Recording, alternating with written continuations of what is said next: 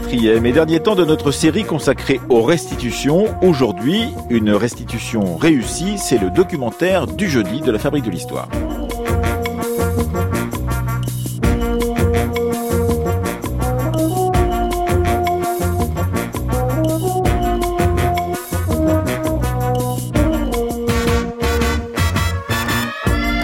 Avoir depuis lundi beaucoup insisté sur les difficultés, sur les travers des restitutions d'œuvres d'art ou encore de restes humains, c'était hier dans l'émission du mercredi, eh bien aujourd'hui nous allons vous parler d'une restitution qui s'est bien passée. Ça se passe en Islande, entre le Danemark et l'Islande, colonisée pendant près de sept siècles par la Norvège et par le Danemark. L'Islande, au moment de son indépendance, à la fin de la Seconde Guerre mondiale, a en effet demandé la restitution de manuscrits de sagas, des sagas qui font évidemment partie de l'histoire islandaise, mais aussi de toute l'histoire du monde germano-scandinave, du nord de l'Europe. Eh bien, ça s'est bien passé entre les deux pays, entre le Danemark et l'Islande, et c'est ce que raconte le documentaire de ce matin, signé Anaïs Kien et Séverine Cassard, jusqu'à 10h dans la Fabrique de l'Histoire, les sagas d'Islande, histoire d'une restitution post-coloniale réussie.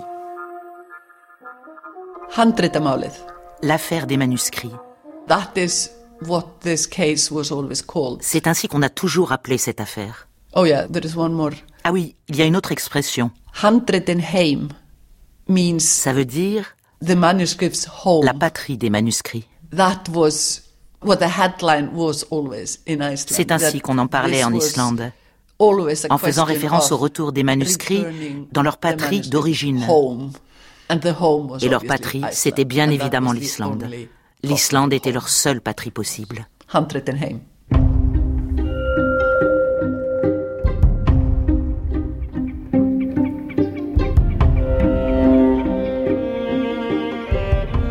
Les sagas d'Islande, histoire d'une restitution post-coloniale réussie. Un documentaire d'Anaïs Kien, réalisé par Séverine Cassard. Quand on parle de l'Islande du Moyen Âge, on parle toujours de saga. Mais en fin de compte, ça ne veut rien dire. Saga qui est apparenté au mot allemand sagen, ça veut simplement dire ce qui est raconté. N'importe quoi qui est raconté. Il faut dire aussi que ces sagas sont absolument ancrées dans le paysage. On peut situer avec précision les fermes qui existent toujours. J'étais un jour dans la vallée de, de et je faisais, une longue promenade le soir. J'ai monté sur une petite montée-pulle pour regarder l'endroit où Kjartan a été tué. Et alors, dans ce célèbre épisode de la saga de Njál le brûlé, Gunnar a été condamné à exil. Il s'en va. Il va de chez lui jusqu'à la côte où il y a un bateau. Et quand il est au mi-chemin, son cheval trébuche, il saute à terre et regarde derrière lui et trouve que le paysage est tellement beau qu'il ne veut pas partir. Et il retourne chez lui et finit par être tué. Mais ça, j'ai allé là, j'ai planté sur l'endroit précis où il se retournait pour voir exactement ce qu'il a pu voir. Parce que grâce au texte, vous savez exactement retrouver le lieu. Peut-être pas à quelques centaines de mètres près, mais je savais, oui, je savais très très bien ce que Gunnar a pu voir.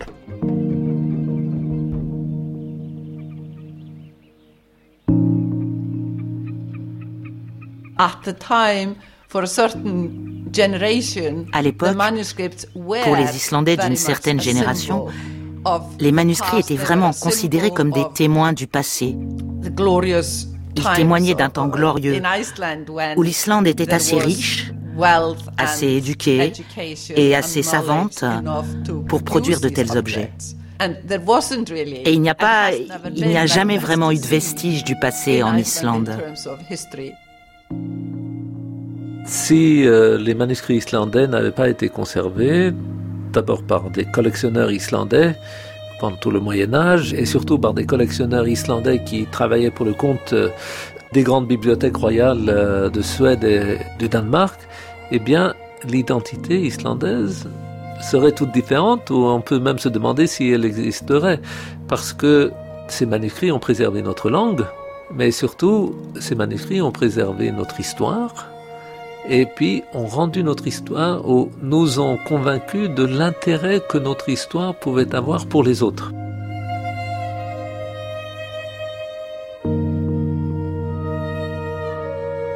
Au départ, l'Islande était une île sans hommes, battue par les vents, hérissée de glaciers et peuplée de macareux.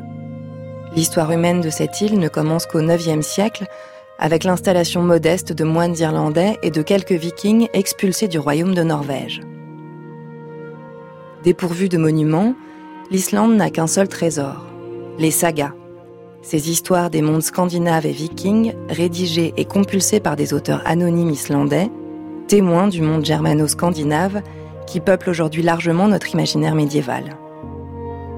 Ces textes héroïques et légendaires racontent l'histoire de l'invention d'une société insulaire et du monde dans lequel elle voit le jour, celui des Islandais avant l'Islande.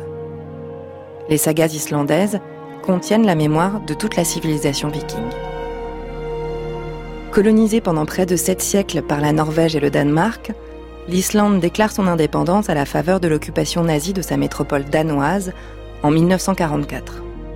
Les manuscrits des sagas font immédiatement l'objet d'une demande de restitution à laquelle les autorités danoises opposent les arguments bien connus aujourd'hui dans ce type de conflit post-colonial en soulignant l'incompétence de l'Islande pour leur conservation et leur mise en valeur. Les sagas retrouveront leur terre natale après 30 ans de négociations. Alors nous sommes à Reykjavik, sur le campus de l'université et dans le bâtiment où il y a le département d'islandais et d'histoire, et puis euh, l'Institut Árni Magnusson, qui est l'institut qui a plusieurs fonctions, mais dont l'une est de préserver les anciens manuscrits du Moyen Âge qui sont à la base de notre culture. Torfi Toulinius. Nous sommes devant une énorme photographie de, je sais pas, un mètre sur un mètre cinquante, d'un manuscrit qui date de la fin du XIIIe siècle et qui a été miraculeusement préservé quelque part en Islande, on ne sait pas où. Euh, au XVIIe siècle, un évêque islandais l'a recueilli et l'a envoyé pour être préservé dans la bibliothèque royale de Copenhague.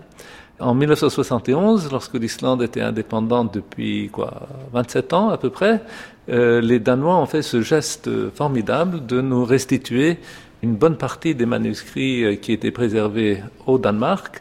Et en 1971, donc un navire de guerre danois est arrivé à accoster sur le port de Reykjavik et il y avait deux manuscrits à bord, un grand navire de guerre pour ces deux manuscrits. Et ce manuscrit-là, est, en fait, là, il fait, là, ce que vous voyez est euh, un mètre sur un mètre cinquante à peu près, mais en fait, le manuscrit fait, je sais pas, peut-être 15 cm sur 30.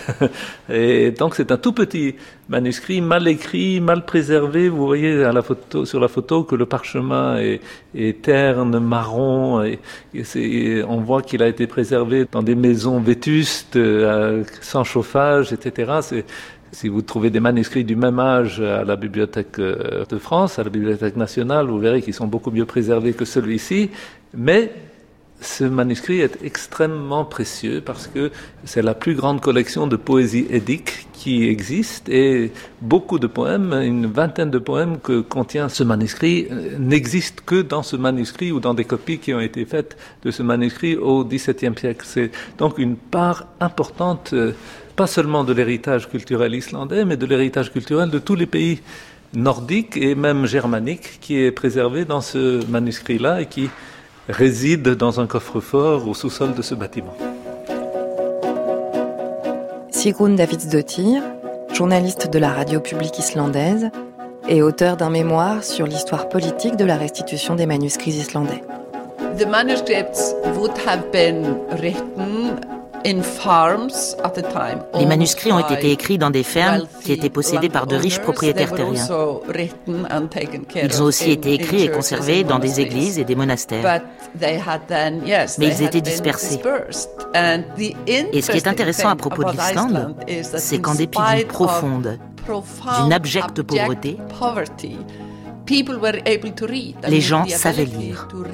Cette capacité à lire et dans une moindre mesure à écrire a toujours été répandue. Alors que dans la majeure partie de l'Europe, les fermiers étaient incapables de lire, ce n'était pas le cas en Islande. Alors oui, ces manuscrits étaient dispersés un peu partout dans le pays, mais les gens pouvaient les lire. Donc ces livres avaient de la valeur réellement en tant que beaux objets? Mais aussi en tant que matière à, à lire. C'était aussi un divertissement. Yes, the manuscripts were like, you know, any books. Yes, they were read. Oui, les manuscrits étaient aussi des objets de divertissement. Comme n'importe quel livre, oui, tout à fait. Quand ils ont été rassemblés, on pouvait bien voir que beaucoup d'entre eux étaient en mauvais état. Alors que dans les monastères européens, on s'occupait des manuscrits comme s'il s'agissait de véritables trésors, c'était des objets d'usage en Islande. Donc vous n'avez pas de beaux volumes bien blancs comme des parchemins, mais des objets noircis avec des pages arrachées, tombés en morceaux. Et puis il y eut bien évidemment une nouvelle technique, l'imprimerie, qui rendit ces livres obsolètes. Les gens à l'époque préféraient lire des livres imprimés, bien reliés, qui ne tombaient pas en morceaux. Donc il y a eu dans une certaine mesure un intérêt déclinant pour les manuscrits. C'est pourquoi ces collectionneurs d'objets anciens qui venaient du Danemark ou de Suède ont pu les récupérer, parce qu'ils devenaient obsolètes en Islande.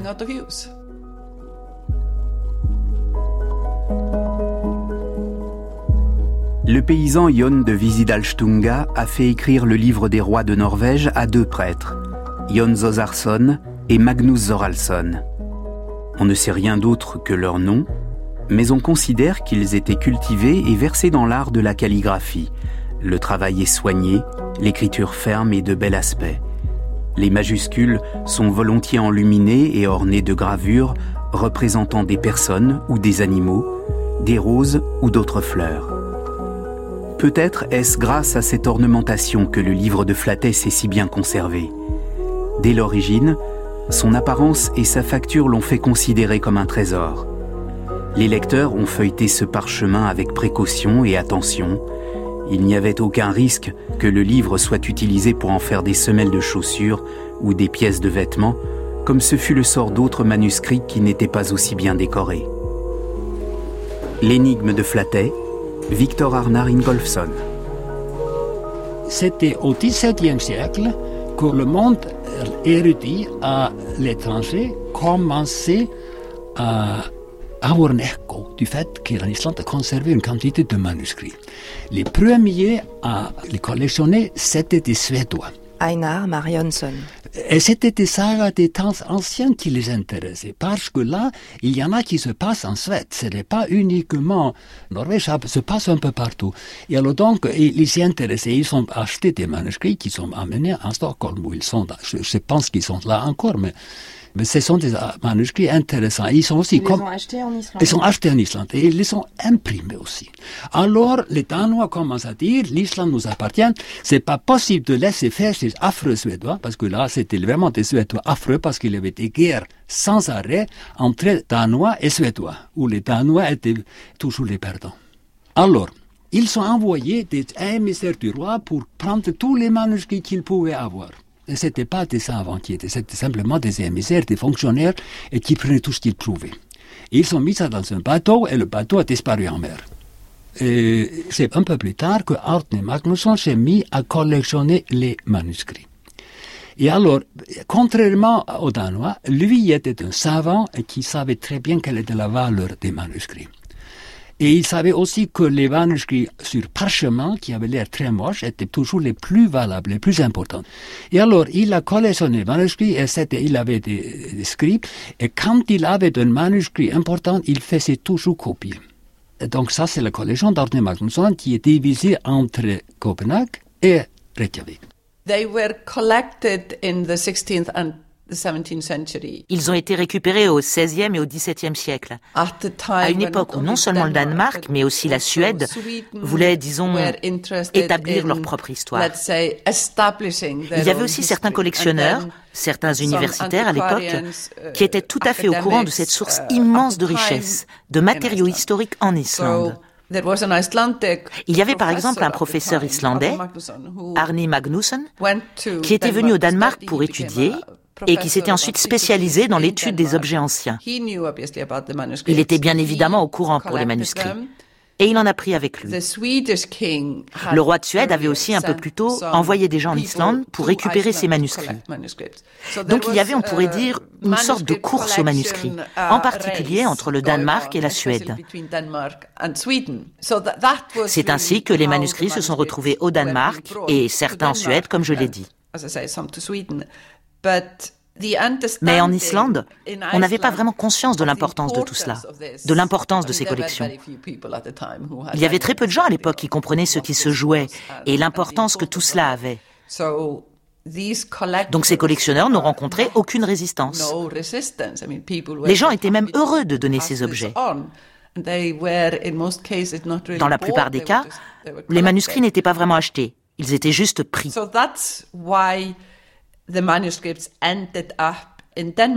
C'est pour ça qu'ils ont fini au Danemark. Il n'y avait pas d'université en Islande et il n'y a d'ailleurs pas eu d'université avant 1911. Donc il n'y avait aucun moyen de les conserver. Il faut bien comprendre que l'Islande était à l'époque un pays d'une pauvreté inimaginable. Il n'y avait donc pas d'institution capable de préserver ces objets ou de manifester le moindre intérêt pour eux. Quand j'étais au lycée, à l'époque, on lisait d'abord Saga de Raptiel, qui est très courte. Et il n'y a pas de, de strophe, pas de poème dedans. Donc c'est très facile à lire. Mais c'est un chef-d'œuvre extraordinaire. Ensuite, il y avait la saga d'Egil.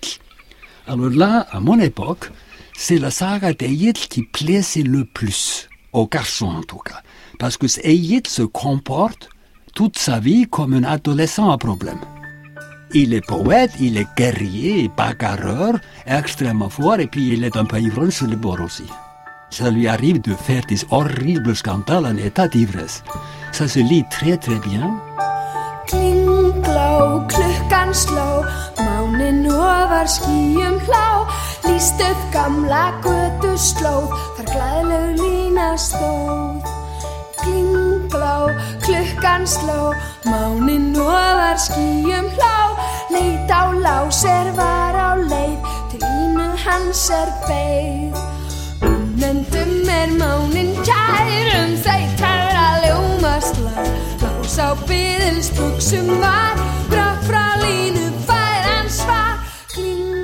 À sa mort en 1730, le collectionneur Arnie Magnusson lègue sa collection de manuscrits à l'université de Copenhague. La majorité des sagas islandaises appartiennent désormais à la couronne du Danemark jusqu'à la demande de leur restitution. It really starts in 1944. Ça a vraiment commencé en 1944. Sigrun Davidsdottir. Iceland had at that time c'est à cette date que la République d'Islande a été déclarée. En 1918, alors que l'Islande était sous domination danoise, le Danemark avait reconnu la souveraineté islandaise et un accord avait été signé entre les deux pays selon lequel chacun des deux pays pourrait, au bout de 25 ans, décider de se séparer de l'autre. Au Danemark, on pensait peut-être que l'Islande ne demanderait jamais son indépendance.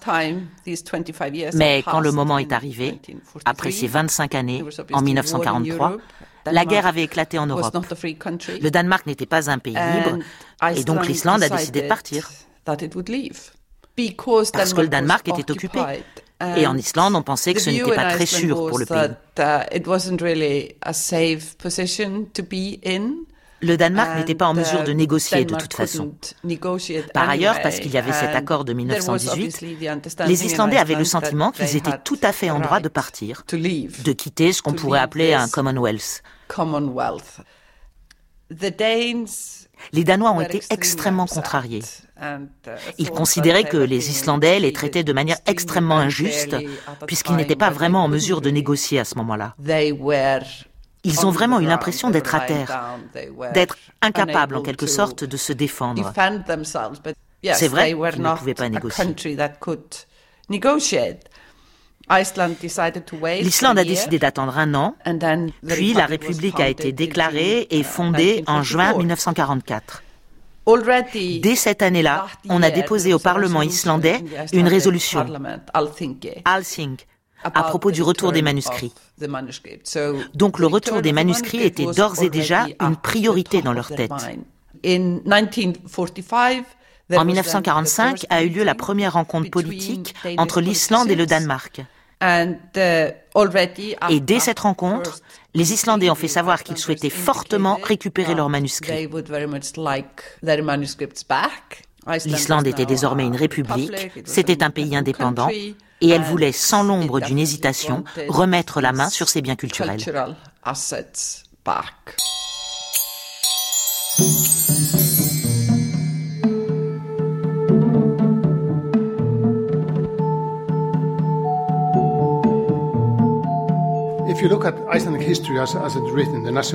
Si on regarde la manière dont l'histoire de l'Islande a été écrite, on s'aperçoit que c'est une histoire qui a été créée à la fin du 19e siècle et au début du 20e siècle par des historiens, des éducateurs.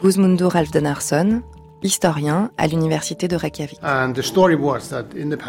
Et l'histoire qui est racontée, c'est que l'Islande aurait connu un âge d'or dans le passé, que l'Islande était alors un grand pays avec de grands écrivains, que le pays était indépendant, que la nation était libre et que tout allait bien.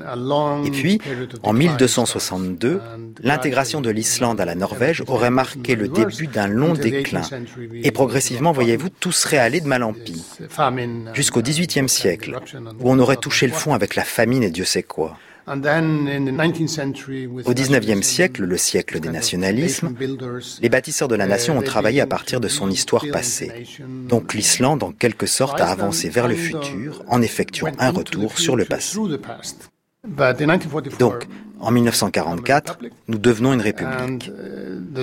La naissance de cette république a été célébrée dans un endroit appelé Zingvellir, non loin de Reykjavik, et qu'on pourrait qualifier de lieu de mémoire pour l'Islande.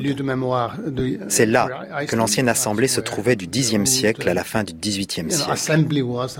Cet endroit est perçu comme une espèce de centre historique pour l'Islande. Et parmi les discours qui ont été prononcés, il y a eu celui du président du Parlement qui a dit Désormais, nous refondons, nous rétablissons l'ancienne République.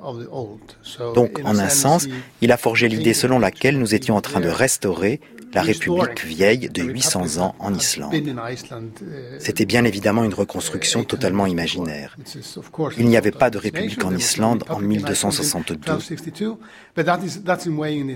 Mais c'était ainsi qu'on s'imaginait l'histoire.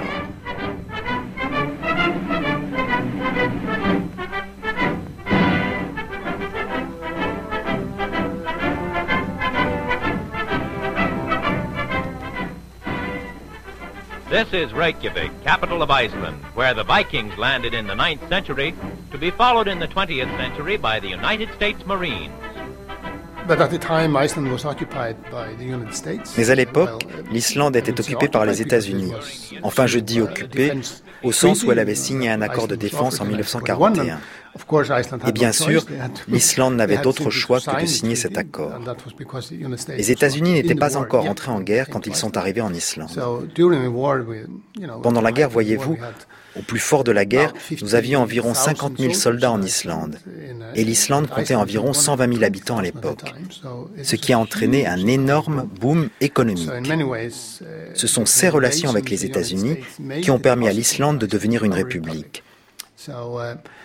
Donc on voit bien l'ironie dans le fait de mettre en valeur la relation au passé, de dire que l'on restaure une république vieille de 800 ans, alors qu'en réalité, cette république est rendue possible grâce à l'arrivée massive de soldats étrangers, à l'argent qu'ils ont injecté dans l'économie, aux emplois qu'ils ont contribué à créer et aux liens qu'ils ont permis de nouer avec les États-Unis après la guerre.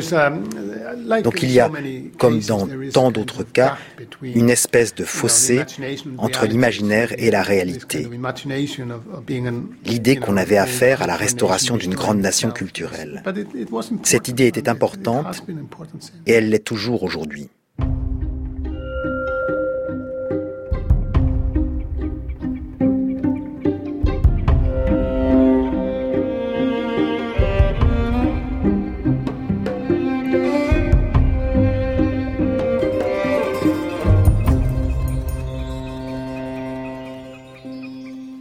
Le peuple, existe-t-il dans les sagas? Ah oui, oui, oui, oui, il y a des personnages de toute classe, puisque ça se passe dans la réalité, bien sûr. On voit des gens de toute espèce dans les sagas. Einar Marionsson. C'est-à-dire que apparemment les fermes étaient grandes à l'époque. Il y a beaucoup de serviteurs et d'autres gens qui, qui, travaillaient. Par exemple, dans la saga de Njautl, on voit des femmes vagabondes qui colportent des potins. Il y a dans la saga de Njautl, dans la dernière partie où euh, c'est très tragique, un épisode où le personnage principal tombe sur un, un vantard, un terrible vantard. Et alors c'est très drôle parce que ça c'est une sorte de comique relief dans l'épisode les tragiques. Et là, c'est quelqu'un qui il est probablement d'origine d'esclave. Lui, il porte le nom d'un homme libre, mais il a des ancêtres qui portaient des noms plutôt d'esclaves. Alors, donc, ça pourrait être un descendant d'esclaves irlandais. Mais il est devenu libre et il, en fin de compte, il veut, il veut se mettre en valeur, montrer qu'il est un homme comme les autres. C'est très, très comique, c'est très amusant.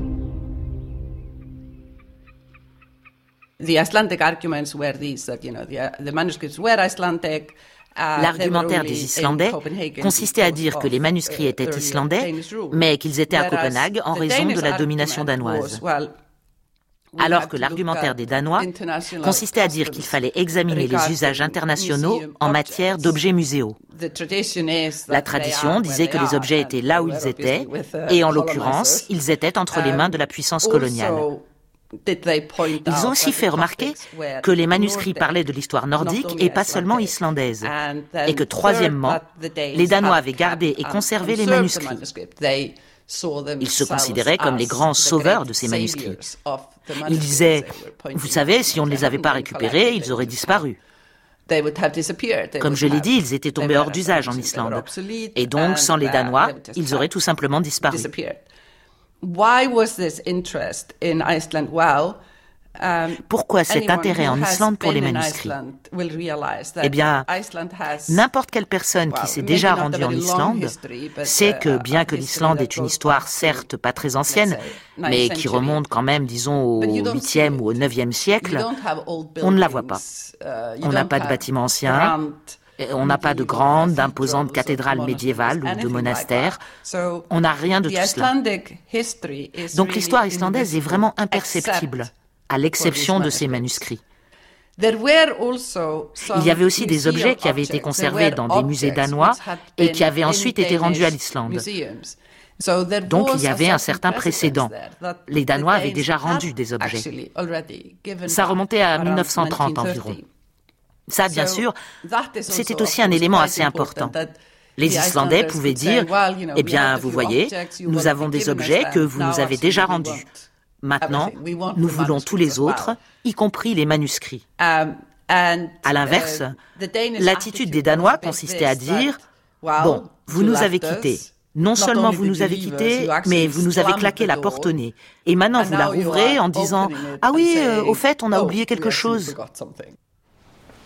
Peut-être, je vais vous montrer l'autre euh, manuscrit qui a été amené. Torfi Toulinius. Donc, c'est le deuxième manuscrit arrivé en 1971. Voilà, c'est ça. Alors, voici, euh, là, nous sommes devant deux pleines pages, enfin, des reproductions de deux pleines pages, et puis d'une miniature de Flaterbok, le livre de Flate. Flate est une île euh, située dans un des fjords à l'ouest de l'Islande, où a été préservée ce grand codex. Alors là, c'est un livre euh, très beau, très élaboré, avec de belles enluminures et qui euh, probablement a été fait par un, important seigneur islandais au XIVe siècle et probablement il avait pour intention de le donner comme cadeau au nouveau souverain norvégien. Et le thème de ce manuscrit, c'est un recueil de tout ce que les Islandais, enfin, d'une bonne partie de ce que les, les auteurs de sagas islandaises des 12e, 13e et jusqu'au 14e siècle avaient composé sur l'histoire du monde nordique. Et là, ce manuscrit de Flatterbok forme une histoire. bien sûr, c'est pas une histoire aux normes de l'historiographie d'aujourd'hui, c'est une histoire médiévale, mais qui il y a un effort de construire l'histoire de tout le monde nordique, en particulier norvégien. Alors, les pages que vous voyez, c'est une page euh, avec une enluminure qui décrit la mort du roi Saint Olaf. Olaf Haraldsson, celui qui a converti la Norvège au christianisme et qui est mort euh, en martyr. Là, cette enluminure que nous voyons, ou cette lettrine plutôt que nous voyons, dépeint sa mort. Il a été tué par euh, un ensemble de seigneurs norvégiens avec une hache. Vous voyez comment son bras est coupé, détaché du corps par une hache d'un de ses ennemis. Mais très vite, comme c'était un roi convertisseur, il a été canonisé et c'est le grand saint du monde nordique de l'Atlantique Nord. Cette euh, lettrine ici, c'est le début d'une autre saga qui commence avec cette belle lettre I, énorme lettre qui fait, dans le manuscrit, fait une dizaine de centimètres. Et sur le I, vous voyez, il y a euh, six personnages de chaque côté du I en train de se trucider gaiement avec des grandes épées, des, des épieux, des haches. Et cette saga est une saga extrêmement intéressante parce qu'elle est écrite du vivant de son protagoniste principal, le roi Sverrir. Sverrir fit de grands rêves et certains les prirent pour vanité et s'en moquèrent. Il raconta un rêve où il lui semblait qu'il était en Norvège et qu'il y devenait un oiseau si grand que son bec touchait l'extrémité de la terre à l'est et les plumes de sa queue parvenaient au nord jusqu'au campement des Sam. Mais de ses ailes, il recouvrait le pays entier. Il fit le récit de ce rêve à un homme sage, nommé Einar, et lui demanda ce qu'il pensait en être le sens. Einar répondit que cela lui était caché, mais il lui semblait probable que ce rêve annonçait sa puissance future. Et il ajouta, Il est possible que tu deviennes archevêque. Zverir répondit, Je doute que je devienne archevêque, car je n'ai pas les bonnes dispositions pour être prêtre. Sverrir avait 24 hivers quand il apprit qui était son véritable père. Sverrir euh, est un roi qui a un parcours euh, absolument incroyable. C'est un prêtre des îles Féroé. Il arrive en Norvège, alors que c'est la guerre civile en Norvège, il y a une crise dynastique, des soi-disant fils de roi prétendaient au royaume, mais lui, est arrivé avec son histoire en disant, voilà, moi aussi, je suis un fils euh, naturel du défunt roi qui est mort il y a 30 ans, mais il est arrivé dans un contexte politique où on l'a cru, et il est arrivé avec quelques hommes seulement à soumettre toute la Norvège, et puis il a embauché un abbé islandais pour écrire sa saga. Et c'est une saga euh, fascinante qui décrit comment un homme convainc les autres euh, par sa verve, par ses qualités de dirigeant. C'est une saga avec des... Il y a les discours, il y a les, la vie de Sarre lui-même, puis il y a des descriptions de batailles absolument passionnantes, justement pour comprendre comment on se battait sur les bateaux vikings. Les sagas euh, sont écrites dans une langue très simple. Il y a visiblement un parti pris de utiliser les mots de tous les jours et des phrases simples. Il y a aussi une autre règle que les auteurs de saga s'imposent visiblement. Ils ne savent que ce qui est manifesté public. Et ils ne savent pas ce que les gens pensent. C'est à lecteur de le déduire. Donc il n'y a pas de psychologie dans les sagas Si, il y a beaucoup de psychologie, mais qui se manifeste comme ça, indirectement. Il faut le lire. Souvent lire entre les lignes. Par exemple, euh, on sait que Egil était amoureux de Austgerður, mais euh, c'est son frère qui l'épouse. Mais c'est pas dit. Quand le mariage a lieu, il tombe malade. Il peut pas aller au mariage. Il boit trop et fait des scandales, tout ça. Mais en réalité, on sait c'est un débit amoureux. Mais c'est nulle part dit. Absolument rien. Nulle part. Il finit par l'épouser après la mort de son frère. Mais tout ça, c'est sous-jacent. Et même Sarah de Gisle, il y a un énigme policier, mais qui n'est jamais résolu. On ne sait pas qui a tué Viested. On ne le sait jamais.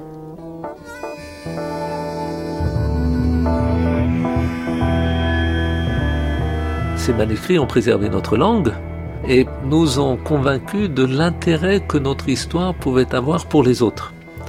Et que nous étions un peu les gardien de la mémoire euh, du Moyen Âge nordique, mais aussi que nous avions produit quelque chose. C'est pas seulement une transcription de quelque chose qui existait avant, c'est aussi la production de récits, de poésie qui sont importants pour la culture mondiale. Et je crois que si les Islandais ne s'étaient pas convaincus de cela, et grâce justement à l'intérêt que des chercheurs dès le XVIIIe siècle, mais surtout au XIXe et au début du XXe siècle, ont porté à cet héritage euh, nordique euh, conservé dans les manuscrits islandais.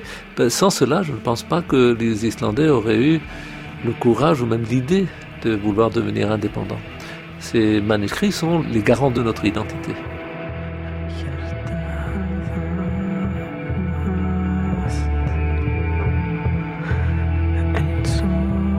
Was a Danish politician called Hans Hedtoft, who was a social democrat. Il y avait un homme politique danois qui s'appelait Hans Hedtoft et qui était un social-démocrate. Sigrun David Dottir.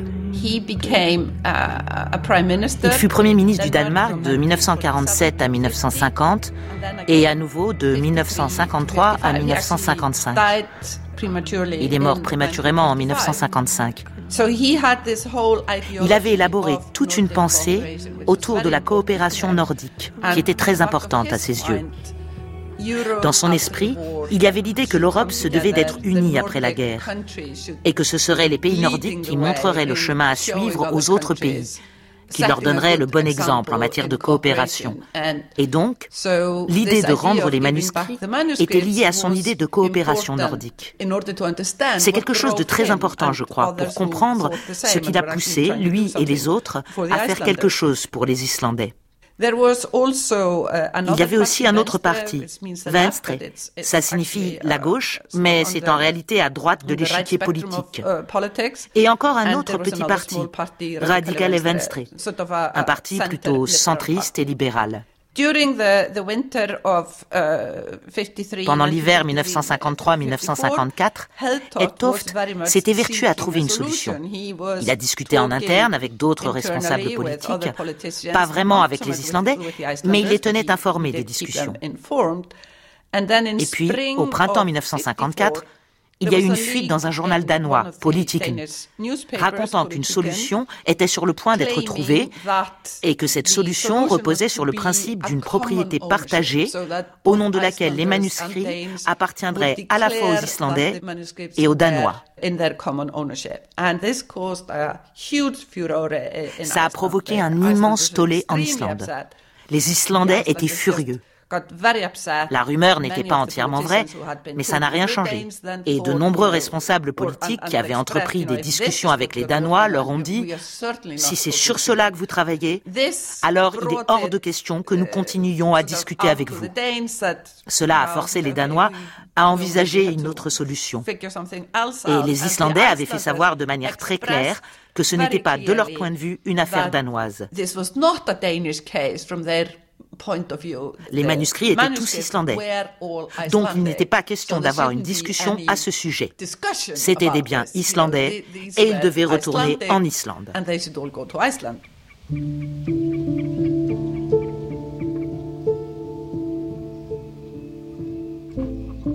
On parlait la même langue en Islande et Norvège, bien entendu, à cette époque-là. Et d'ailleurs, dans tous les pays scandinaves, il n'y a pas de distinction de langue encore.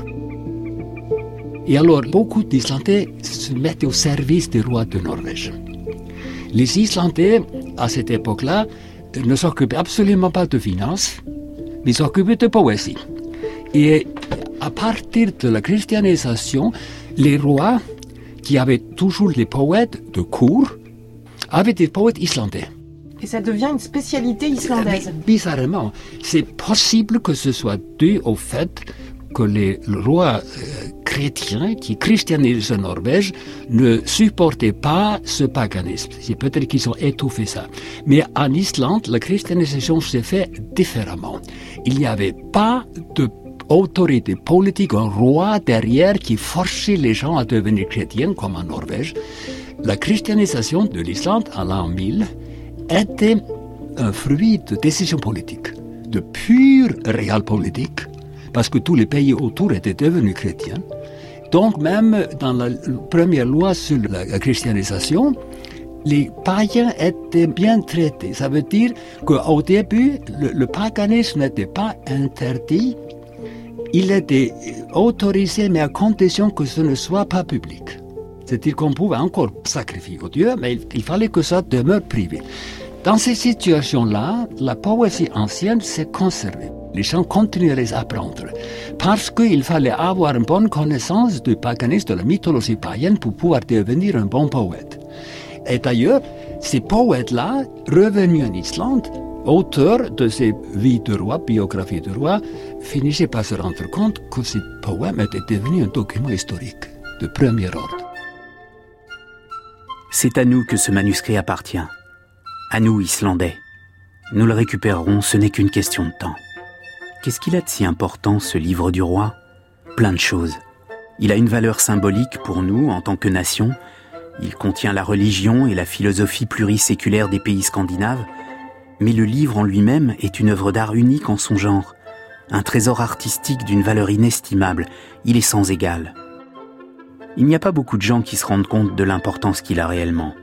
On n'en a jamais beaucoup parlé, et pourtant on dit que c'est la seule œuvre d'art qui mérite d'être volée. Le livre du roi, Arnaldur Indridason. Non, non, ça a été très long et il a fallu convaincre les Danois. Ils n'étaient pas du tout euh, faciles à convaincre. Euh, moi, je me souviens, enfin, je me souviens pas. C'était avant ma naissance. Mon père, euh, jeune bachelier, a fait un voyage comme ça avec son ami à, à Copenhague et il a demandé à voir les manuscrits à la Bibliothèque royale et on lui a refusé parce qu'il était juste un, un genou, quoi, et là, euh, le conservateur des manuscrits de l'époque, qui était un Islandais, a, monté l'affaire en épingle, justement. On a écrit là-dessus dans les journaux islandais comment un jeune Islandais qui vient à Copenhague ne peut pas voir les manuscrits produits par son pays. Comme je l'ai dit, Hedtoft meurt en 1954. Mais il y avait cet autre responsable politique en fin de carrière, Jørgen uh, Jørgensen, qui venait de uh, Radical Venstre. Uh, Quand il est devenu ministre de l'Éducation en 1960, il a clairement fait savoir qu'il resterait à ce poste pour une année seulement, une sorte de fin de carrière. Et ce qu'il voulait faire, c'était résoudre cette affaire, uh, résoudre la querelle des uh, manuscrits avec les Islandais. Alors, Jørgen Jorgensen a appelé un professeur de droit très renommé, Alf Ross, qui était une grande figure à l'époque. Il lui a présenté le problème et lui a dit, il faut que tu nous trouves une solution quelque chose qui nous permette d'esquisser une proposition et de faire voter une loi au Parlement. Alors Alf Ross a examiné le problème. Il a passé en revue les idées qui avaient déjà été proposées et il a compris que la propriété partagée était totalement impossible. Il a compris qu'aucun partage ne serait acceptable aux yeux des Islandais. Uh, Mais d'un autre côté, les Danois n'allaient pas tout rendre. Une majorité de ce qu'ils possédaient, oui, mais pas tout. Donc la solution qu'il a trouvée a été de définir ce qu'on entend par bien culturel islandais. Qu'est-ce qui constitue vraiment l'héritage culturel islandais? Et sa définition fut des manuscrits écrits en islandais sur l'Islande. C'était assez précis à ses yeux pour fournir une base de travail. Et c'était en effet une approche très intelligente. Mais le problème qui se manifesta, c'est qu'avec cette définition, un grand nombre de manuscrits étaient laissés de côté. Des manuscrits de romans de chevalerie française ou de romans médiévaux français, par exemple, et bien d'autres encore. Mais surtout, cette définition excluait les deux véritables trésors que les Islandais voulaient à tout prix récupérer à savoir le livre de Flatey, un recueil de sagas sur les rois norvégiens, et le Codex Regus, le livre du roi, qui comprend l'Eda poétique, un recueil de poèmes scandinaves aux origines manifestement allemandes. Et c'était très douloureux pour les Islandais. Ils ont clairement fait savoir à plusieurs reprises que toute solution qui excluait ces deux livres était inenvisageable à leurs yeux et aux yeux de n'importe quel responsable politique islandais. Donc la définition de Ross finit par être la suivante tous les livres écrits en islandais sur l'Islande, avec en plus le livre de Flatey et le Codex Regius. Là reposait tout le génie de cette uh, solution. Elle fut discutée au Parlement danois, il y eut de longs débats au Parlement, et la loi fut finalement votée en 1961, après qu'un accord fut trouvé avec des responsables politiques islandais de premier plan des ministres islandais acharnés. Comme ils savaient très bien que la définition choisie n'incluait pas tous les manuscrits, qu'il y en avait qui étaient laissés de côté, jusqu'à la toute dernière minute, ils voulaient... Enfin, ils se sont acharnés pour trouver une solution. Mais ils ont quand même fini par accepter la proposition et je crois qu'ils devaient se dire dans un coin de leur tête qu'on pourrait revenir là-dessus plus tard, ce qui n'a jamais été fait. Mais quoi qu'il en soit, cette solution a réglé l'affaire.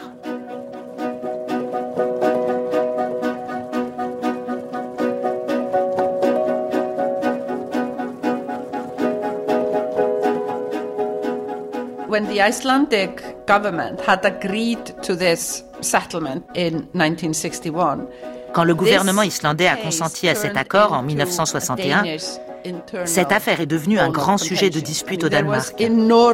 Les universitaires, les conservateurs de musées étaient furieux. La colère était très grande et les débats sans fin. Les universitaires ont manifesté dans la rue et certaines universités ont essayé de poursuivre le gouvernement en justice. Donc il y avait aussi le problème de ces procès à résoudre. Et ils étaient continus pendant toute la décennie qui a suivi l'année 1961. La loi a finalement été votée en 1965 au Danemark. Cette loi a ensuite été attaquée en justice. Elle a été contestée devant la justice. Et au printemps 1971, la Cour suprême danoise a décidé que la loi était constitutionnelle. Cela voulait dire que les deux principaux trésors, le livre de Flatey et le Codex Regius uh, pouvaient être rendus à l'Islande. Ils ont voyagé jusqu'en Islande sur un navire de guerre et les uh, boîtes qui contenaient les manuscrits ont touché le sol islandais le 21 avril 1971. Des milliers de gens étaient réunis sur le port et j'étais l'une d'entre eux. J'étais adolescente à cette époque et je n'avais pas d'intérêt particulier à être présente.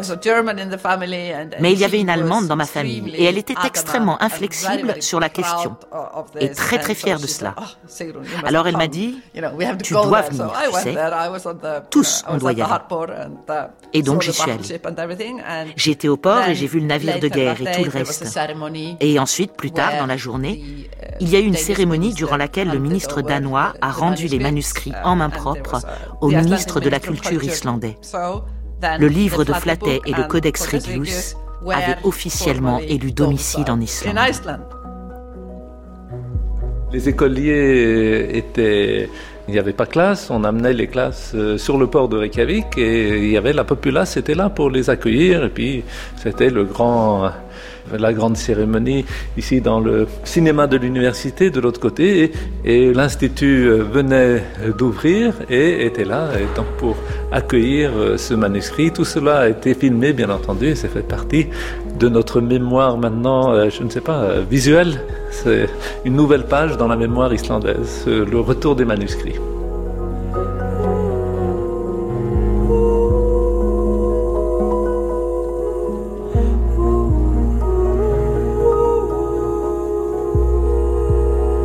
Aujourd'hui, ces manuscrits islandais ne sont toujours pas la propriété des Islandais. Strictly speaking, no. À proprement parler, non. La propriété islandaise n'a jamais été reconnue. Ils sont déposés à l'université, c'est le cadre juridique. Et jusqu'à présent, ça n'a dérangé personne. Ou alors ceux que ça dérangeait ont laissé le problème là où il se trouvait. Aucune autre action n'a été entreprise, et ce jusqu'à aujourd'hui.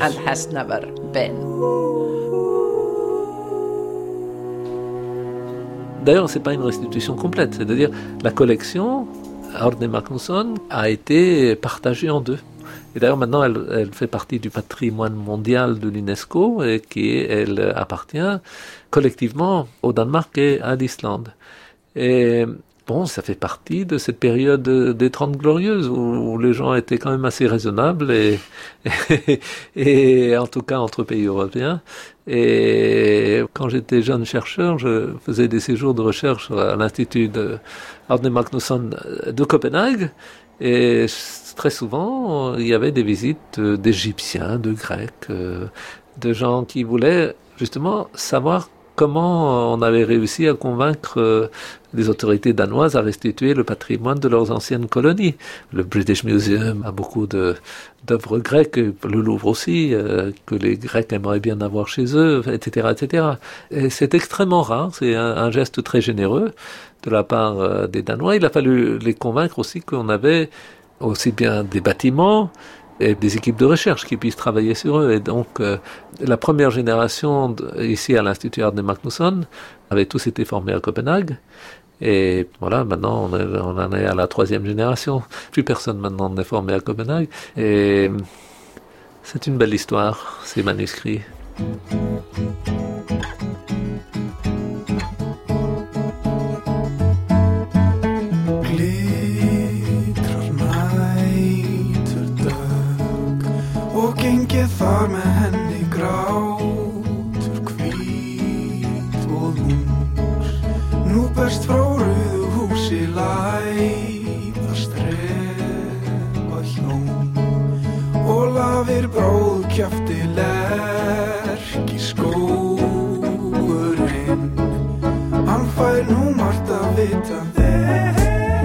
Merci à Sigrun David Dottir, Guzmundur Alpdanarsson, Einar Marionsson et Torfi Tulinius.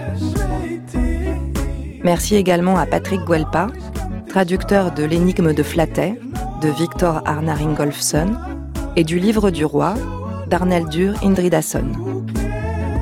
Lecture Hélène Losseur, Olivier Jankovic et Christophe Hardy. Prise de son Yves Lehors, Kevin Boisseau et Jean-Michel Bernot. Mixage Stéphane Desmond. Les sagas d'Islande, histoire d'une restitution postcoloniale réussie, un documentaire d'Anaïs Kien, réalisé par Séverine Cassard.